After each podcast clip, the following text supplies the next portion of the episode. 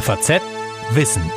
Ja, herzlich willkommen zu unserem Podcast FAZ Wissen. Ich hoffe, Sie sind alle wohl auf. Ich bin Joachim Müller-Jung. Und ich bin Sibylle Ander. Ja, wenn Sie uns schon mal gehört haben, dann wissen Sie, dass wir hier in diesem Podcast regelmäßig eine, manchmal auch mehrere aktuelle wissenschaftliche Studien vorstellen und dann zusammen diskutieren.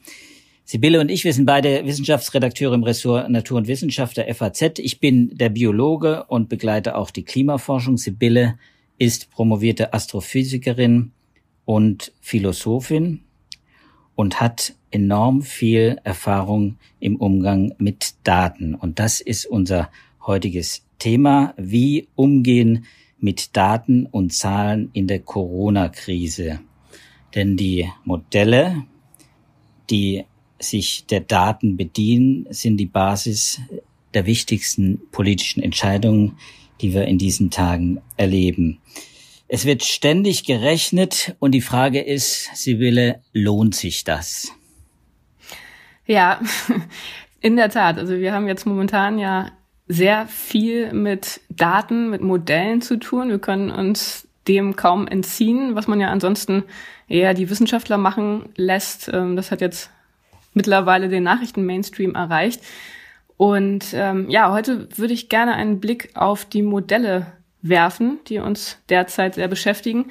Und als Paper habe ich mal ganz exotisch heute als Aufhänger ein Paper aus der Wissenschaftsphilosophie mitgebracht, das sich eben genau mit wissenschaftlicher Modellierung beschäftigt. Das Paper ist von Wendy Parker, das ist eine Philosophin von der Universität Durham in England und heißt Model Evaluation and Adequacy for Purpose View. Ähm, ich will gar nicht so viel auf die Details dieses Papers eingehen, was aber sehr interessant zu lesen ist. Also wer kann und möchte, sollte das gerne nachlesen. Aber was ich interessant fand, war, dass es in diesem Paper zum einen darum geht, um die Frage, kann man sagen, dass manche Modelle gut sind und andere schlecht? Und dann auch die Frage, auf welcher Grundlage kann man die Qualität von Modellen einschätzen. Und da gibt das Paper, dieses philosophische Paper, einige Hinweise auf der Grundlage von Fallstudien. Und das habe ich zum Anlass genommen, mir mal ein bisschen genauer anzugucken, wie in der derzeitigen Situation die epidemiologische Lage modelliert wird, also welche Modelle genutzt werden, um dann solche Aussagen zu machen wie, wie werden sich die die Fallzahlen entwickeln, mit wie viel Toten haben wir zu rechnen, was passiert, wenn wir die Schulen schließen, wie wird sich das auf die Zahl der Infizierten auswirken.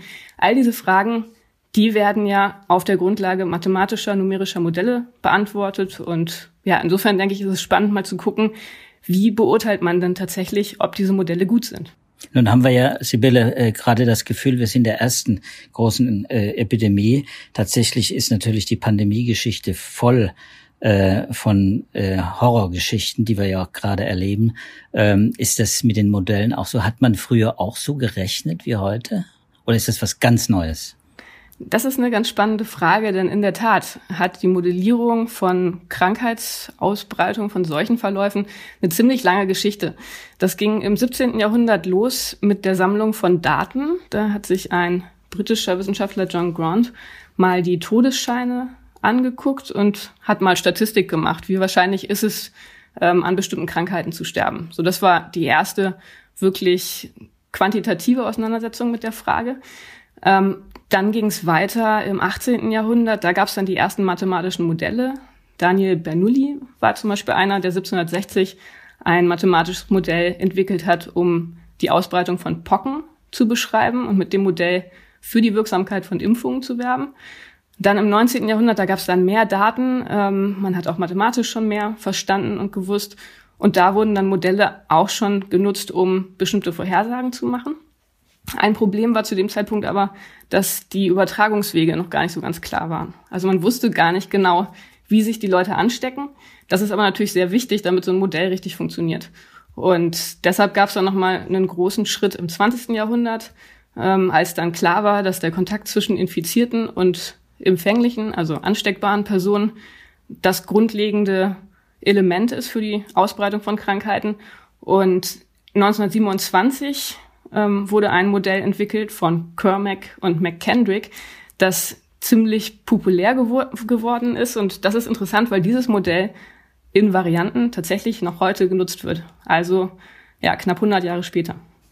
Ja, fantastisch. Das, das heißt, äh, wir benutzen quasi ein Instrument, in der äh, bei den Epidemiemodellen, äh, das äh, quasi auch schon äh, sich vielfach bewährt hat. Und trotzdem muss man ja sagen, äh, ist die Skepsis ja draußen auch relativ groß. Es gibt viel Kritik äh, an den Modellen. Viele glauben auch nicht an die Zahlen und viele wollen sich ja auch nicht an die entsprechenden äh, Maßnahmen halten. Die Frage ist ja dann tatsächlich, wie vertrauenswürdig sind die? Und wenn es unterschiedliche Modelle sind, wo kann man da die Unterschiede, die Trennlinie ziehen zwischen den Modellen? Welche sind gute Modelle und was ist ein schlechtes Modell? Hm. Ja, das ist natürlich eine ganz zentral wichtige Frage. Und das Modell, was ich gerade erwähnt habe, das 1927 ursprünglich entwickelt wurde, das ist ähm, ein mathematisches Modell das relativ einfach ist und dadurch den Vorteil hat, man versteht ziemlich gut, was in diesem Modell passiert. Das ist eine Klasse von Modellen, diese mathematischen einfachen Modelle, die ähm, heißen SEIR-Modelle, S-E-I-R im Deutschen.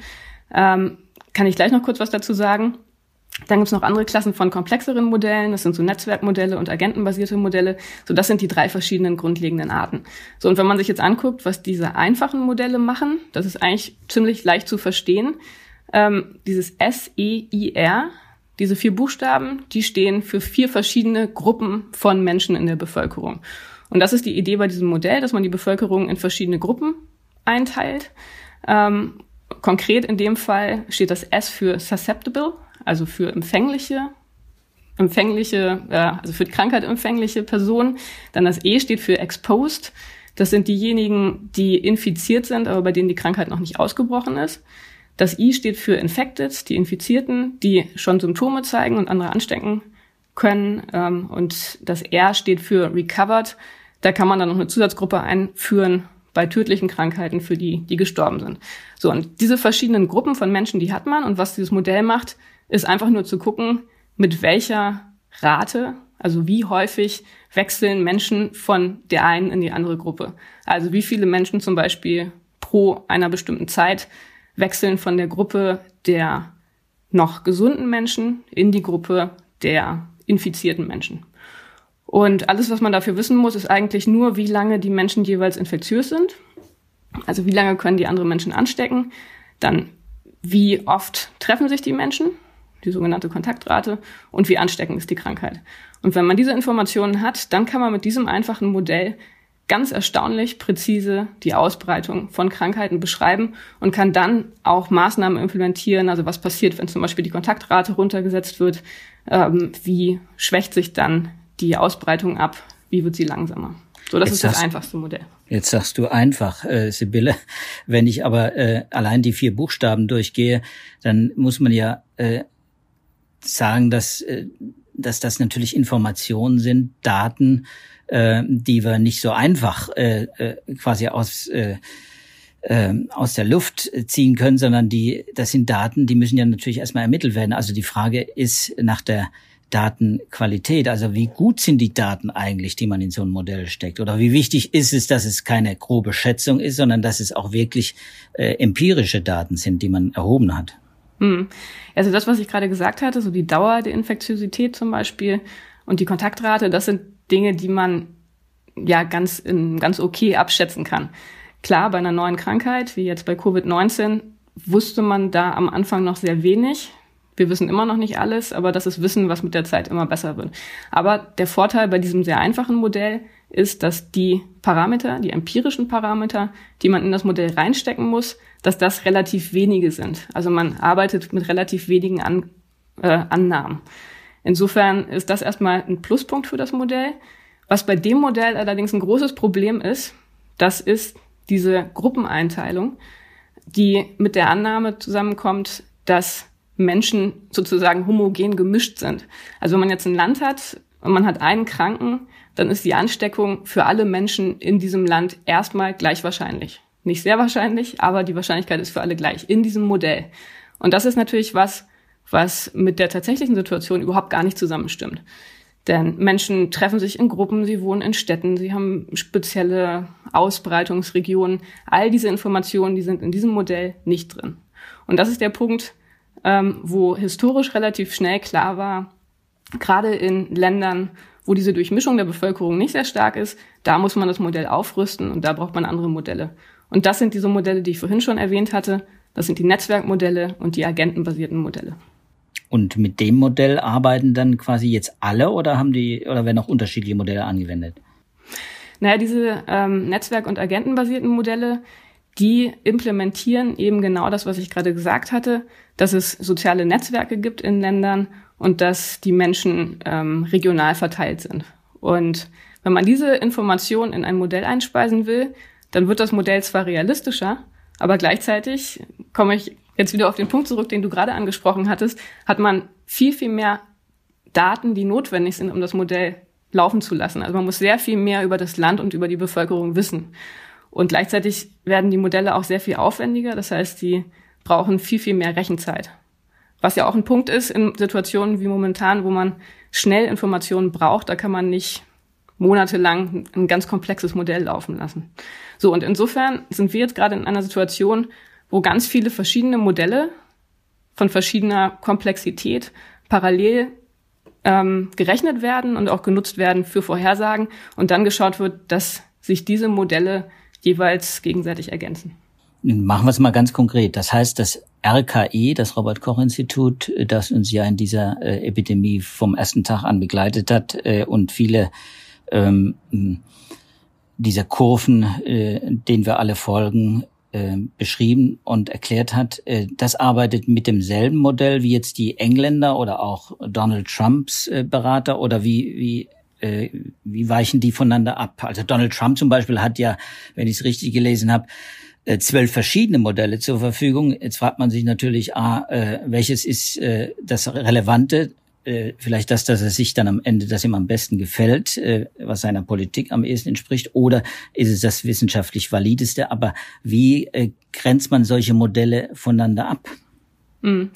Ja, in der Tat benutzen eben nicht alle genau die gleichen Modelle. Also zum Beispiel ähm, war es ja in den USA und in Großbritannien so, dass am Anfang der Krise relativ lange die Politik davor zurückgeschreckt ist, drastische Maßnahmen einzuführen. Und das hat sich dann erst Mitte März geändert, wo gemutmaßt wurde, dass der Grund dafür Modellrechnungen waren, die eine extrem hohe Anzahl von Toten vorhergesagt haben. Also so in einer Größenordnung von Millionen. Und dieses Modell, das war am Imperial College entwickelt worden. Auch wiederum kein neues Modell. Das ähm, ist schon seit Anfang der 2000er Jahre dort in Entwicklung.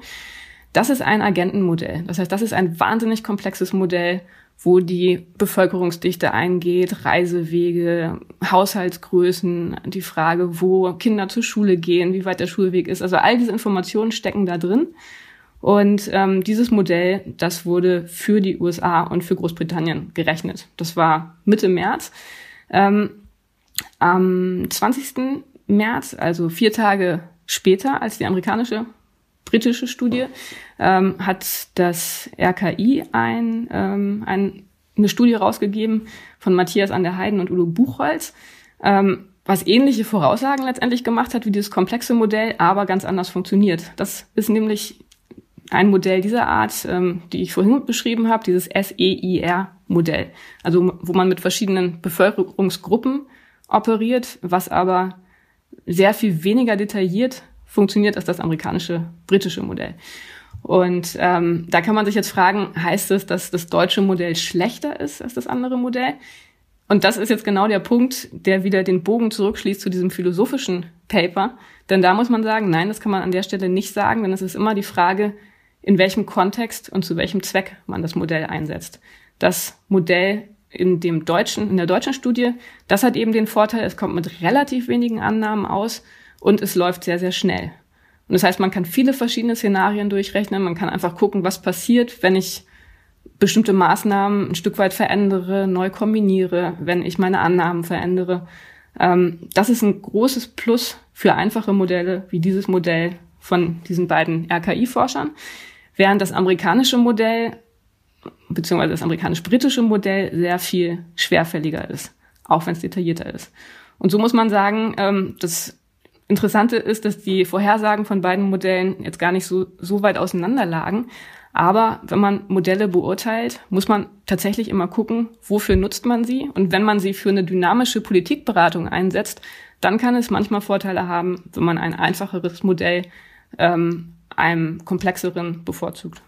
Also würdest du jetzt sagen, dass äh, die Modelle, wenn sie, ob sie einfach oder ob sie komplex sind, wenn sie gut gemacht sind, dann stimmen sie immer oder äh, wie stark äh, können die Modelle da voneinander abweichen, dass du sagen würdest, okay, das ist noch in Ordnung, äh, diese Unsicherheit muss man in Kauf nehmen?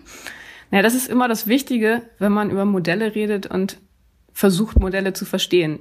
Denn, das ist ja eine, eine Grundweisheit, die man nie vergessen darf, Modelle sind streng genommen immer falsch. Denn Modelle beinhalten immer Vereinfachungen, Idealisierungen und ähm, bestimmte ja, Grundannahmen, die, von denen man weiß, dass sie so nicht zutreffen. So, das Schätzung. ist bei allen Modellen mhm. so. Alle Modelle sind eine vereinfachte Wiedergabe des realen, des wirklichen Phänomens. Insofern ist die wichtige Aufgabe von Wissenschaftlern, die mit Modellen arbeiten, die Modelle so kennenzulernen, so zu testen und so zu validieren, dass sie die Unsicherheiten des Modells gut einschätzen können. Und alle Annahmen und Vereinfachungen im Prozess der Modellentwicklung immer kritisch hinterfragen. Und da gibt es tatsächlich verschiedene Strategien, ähm, Validierungsstrategien, die auch bei so komplexen Vorgängen wie der Seuchenausbreitung ähm, tatsächlich ganz gut funktionieren und dazu beitragen, dass Wissenschaftler ganz gut einschätzen können, ob die Ergebnisse eines Modells zuverlässig sind oder ob man vielleicht doch noch mal lieber ein paar zusätzliche Modellierungsläufe durchlaufen lassen sollte, um zu testen, wie tatsächlich die Unsicherheiten liegen. Also habe ich dich richtig verstanden, du vertraust den Modellen, die wir benutzen. Man sollte Modellen nie vertrauen. Das ist genau das, was ich, ähm, was ich gesagt habe, denn Modelle sind potenziell immer mit äh, Annahmen, Vereinfachungen, Idealisierung behaftet.